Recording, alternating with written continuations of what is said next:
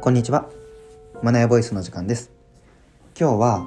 業務でいっぱいいっぱいの時どうしているの？というテーマでお話しさせていただきます。本題に入る前にご紹介をさせてください。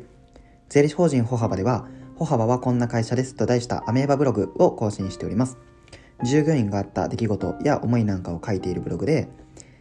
えー、かれこれ7年 ,7 年ほど毎日更新しております。順番といったものは特になくですね、えー、従業員同士で好きに回し合っているブログとなっておりますので、えー、現場に現場にいる生の声や探検談、オフの日の過ごし方なんかも覗けるので、ぜひ読んでみてください。また、今後良かったブログについては、このボイスでも少しずつ紹介していきたいと思っております。では、えー、業務でいっぱいいっぱいの時はどうしているのという、えー、質問をいただいたので、えー、こちらを回答していきたいと思うんですけれども、まあ、えー、3月の確定申告の繁忙期が終わったと思ったつかの間ですね、えー、まあ、ゴールデンウィークを明けましてまたまた今月繁忙期がやってまいりました、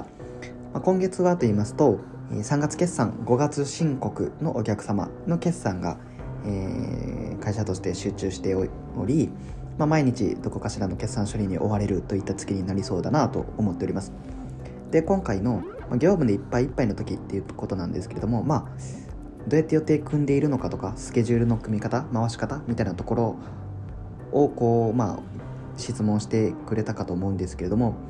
まあ、そんな時はですねやっぱり気持ちとか心にも余裕がなくなりますよね、まあ、いっぱいいっぱいの時にやる仕事っていうのは、まあ、ミスも増えるので、まあ、悪循環になったりします。で、まあ、僕がこう何か考えてるかって言われるとそんな大層なことはあのー、あまり考えれていないんですけれども、まあ、大前提まずは優先順位をきちんと決めます。何からやるべきか、えー、優先順位がどれが高くてどれが遅く、えー、まあ後回しにしてもいい仕事で、うん、で、えー、どれだけの重要度でとかそういうことを考えて優先順位をきちんと決めます、うん、その上で、え、僕が一が一番意識しているということは今やるべき一つのことに集中するということです。やっぱりいっぱいいっぱいになってしまうと、えー、あれもやらないといけないこれもやらないといけないということで、えー、いろんなことを考えてしまって集中できない状態になってしまうんですよね。うん、でまあ考え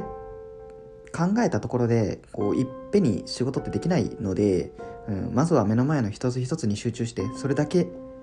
を片付けていくっていうところ、うん、それを繰り返せば、まあ、気づけば期限内に完了しているんじゃないかなと、まあ、今までの僕の経験上あの一つ一つをきちんと終わらして次一つ終わらして次っていうことを繰り返せば期限内には完了するんじゃないかと。まあそれでもやっぱりどうしても、えー、業務時間でカバーするしかないタイミングも出てきますし、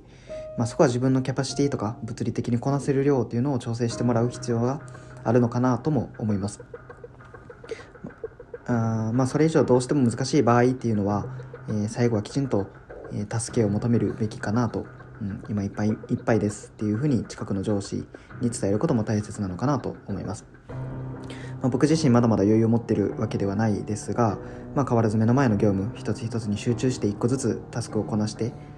まあ、今月も、えー、無事決算を終わらせたいなと思っております。ということで今回は業務でいっぱいいっぱいの時はどうしているのという、質問を回答させていただきました。次回池田くんもどのようにしているのか聞いてみたいと思います。それでは素敵な一日をお過ごしください。じゃあまたね